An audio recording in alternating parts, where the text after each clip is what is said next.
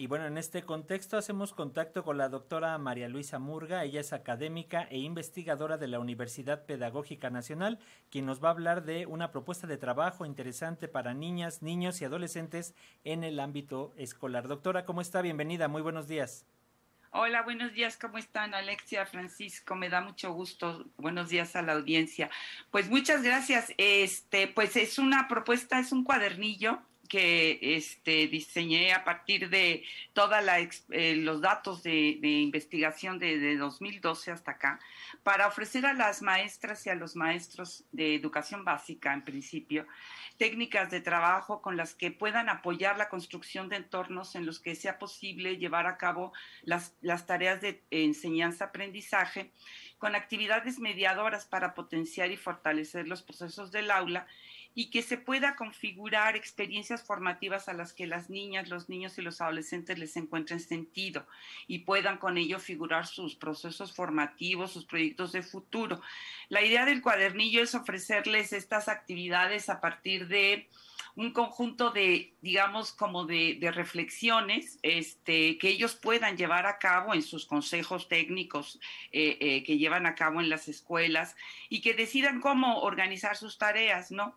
Eh, por ejemplo, tenemos una propuesta de cómo organizar la clase, ¿no? Desde una perspectiva participativa y no punitiva, ¿no? Porque de alguna manera eh, hemos estado como muy, muy atrapados, ¿no? En el ámbito educativo con esta idea del control, ¿no? Del control y la vigilancia para con los niños, ¿no? Pero por otro lado también hemos dejado de lado un poco todo el trabajo de la promoción de la lectura, ¿no? Y la escritura por parte de los niños, pero de manera libre, ¿no? Que escojan lo que quieren leer, pero que también empiecen a escribir, aunque sean pequeñitos, pueden organizar formas narrativas. Y este cuadernillo tiene, digamos, el propósito de que ellos diseñen sus actividades a partir de ejemplos que trae el, propio documento, ¿no? Y puedan, eh, digamos, moverse a, lo largo del, del, cuadernillo en las secciones que ellos quieran. Tiene una sección introductoria, un poco una propuesta de, de reflexión para ellos, en la que se, se plantea que los acompañemos, que los escuchemos, que nos encontremos con ellos que perdamos un poco el temor a, preguntarles cómo nos organizamos, ¿no? Estamos como también muy atrapados en esta idea de que los adultos somos los que tenemos que poner las reglas y los niños pueden poner las reglas, las niñas pueden poner las reglas en el salón, ¿no? De cómo, por ejemplo, cuidar nuestros libros en el rincón de lectura, eh, la idea es esto, ¿no? Que, puedan llevar a cabo eh, la construcción de estos entornos que sean agradables para los niños y que además en las actividades les encuentren sentido. Doctora, eh, en primer lugar, ¿dónde y si podemos acceder a este cuadernillo de apoyo para docentes y personal educativo? Eso en primer lugar. Y dos, eh, lo revisábamos esta mañana en, la redacción este cuadernillo y vimos que tiene un punto muy interesante que habla sobre cómo ejercer autoridad justamente ante niñas, niños y adolescentes sin que sea de una forma violenta. ¿Qué nos puede decir al respecto, doctora? Ay, ese es Muchas gracias por revisarlo, Alexia. Les agradezco mucho. ¿eh? Es, sí, creo que una de las de los valores fundamentales de, la docencia y, y, en México creo que lo tenemos es cómo el profesor puede ejercer su autoridad desde un lugar no punitivo, no persecutorio y no de control. Y, ese, ese, esa autoridad la, la, tiene el profesor porque se sabe que es el, digamos, esta especie de depositario de los saberes, ¿no? Que los va a transmitir a sus estudiantes con toda la, importancia que revisten, porque son los saberes que se han construido en la humanidad, en, su sociedad, y que además se enriquecen con los saberes que portan las propias comunidades donde trabaja el profesor, ¿no? Y entonces, de alguna manera, es una, es una propuesta de que se ejerza eh, la autoridad a través de construir espacios donde la disciplina no sea una cuestión de, de, búsqueda de vigilancia y control, sino que la disciplina pueda irse trabajando a partir del interés del niño, ¿no? Y que el profesor necesariamente tiene que conducir esos trabajos a, a través de el acompañamiento y la atención.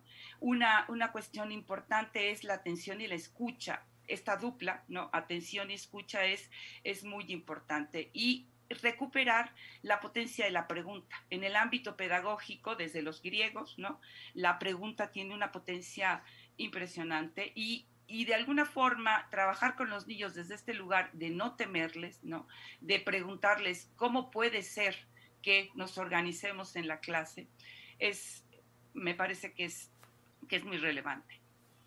Doctora, en este sentido, ¿qué actividades propone tanto desde el ámbito privado como desde lo público para contribuir a la formación de mejores eh, personas? Cada vez vemos entornos muy enrarecidos, la cuestión de la violencia, ahora este fenómeno también que está ocurriendo allá en Chiapas. ¿Qué es lo que nos puede sugerir? Eh, yo, eh, una de las sugerencias que uno de los problemas que reconocemos desde el proyecto de investigación el, del que nutre este, este cuadernillo es que los adultos y en la sociedad en general, las escuelas, estamos temerosos de, digamos, de ejercer el, papel de responsables, ¿no? De, de, de responsables de la sobrevivencia física, simbólica y social de los niños y las niñas, ¿no? Y esto lo vemos porque ya no tenemos la potencia o la, autoridad de transmitir los valores que son histórica y socialmente consensuados. Porque los valores del mercado nos, nos han, digamos, nos han rebasado, ¿no?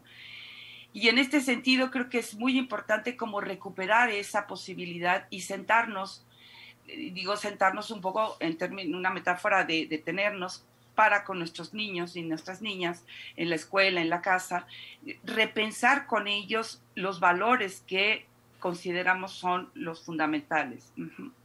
Y esta posibilidad de, de, pensar con ellos creo que es muy importante porque no quiere decir que les demos a ellos ¿no? la responsabilidad de decidir por sus vidas, ¿no? Ellos van a tener elementos para tomar decisiones en los ámbitos de su competencia, ¿no? Pero también los adultos tenemos la responsabilidad irrenunciable de garantizar su sobrevivencia física, simbólica y social. Y en ese sentido, conversar con ellos, ver hasta, eh, ellos tienen muchos elementos para poder decir, como por ejemplo, ¿no? Se nos rompió algo en el salón. Y en lugar de poner una multa o mandar a, la orientación a que le pongan un reporte, es, a ver, ¿qué nos pasó? ¿Por qué ¿Esto por qué se rompió? Este, ¿qué podemos hacer para, para restaurar esto que, nos, eh, eh, que, se rompió? Y, vamos a encontrar muchas respuestas en los niños. A lo mejor nos va a costar trabajo, creo que sí, por lo que usted decía ahorita, ¿no? Em, ya tenemos entornos muy enrarecidos, ¿no? Y vamos a tener que ser muy pacientes, ir despacito. Y creo que una de las, por lo menos en, en el caso de estos proyectos, una de las enseñanzas de la, de la pandemia es que ya no podemos seguir corriendo Ajá. Tenemos que, de alguna manera, tomarnos el tiempo. Perdón. Doctora, eh, pues muchísimas gracias por este tiempo para las audiencias de Radio Educación. Ya nada más díganos si el cuadernillo es de acceso público o si en algún momento se va a publicar. Doctora María Luisa Murga, eh, académica e investigadora de la Universidad Pedagógica Nacional. Yo espero que se pueda publicar. Ahorita la universidad abrió ya eh, la convocatoria de publicaciones y estoy, eh, estoy esperando a que me digan si es posible que entre ahí o lo podemos distribuir de otra manera. Ahorita lo hemos estado distribuyendo así, digamos, de manera doméstica, ¿no? A los proyectos con los que tengo relaciones y con los maestros con los que hemos trabajado en el diplomado de de, este, de prevención del, acoso y la violencia y este y, bueno a, quienes están cercanos al proyecto no en cuanto esté esto más digamos con más este distribución nosotros les avisamos Muchas gracias, doctora María Luisa Murga, académica e investigadora de la Universidad Pedagógica Nacional. Un abrazo y estamos pendientes de la información. Muchísimas gracias a ustedes. Un saludo. Buen día. Muy buen día.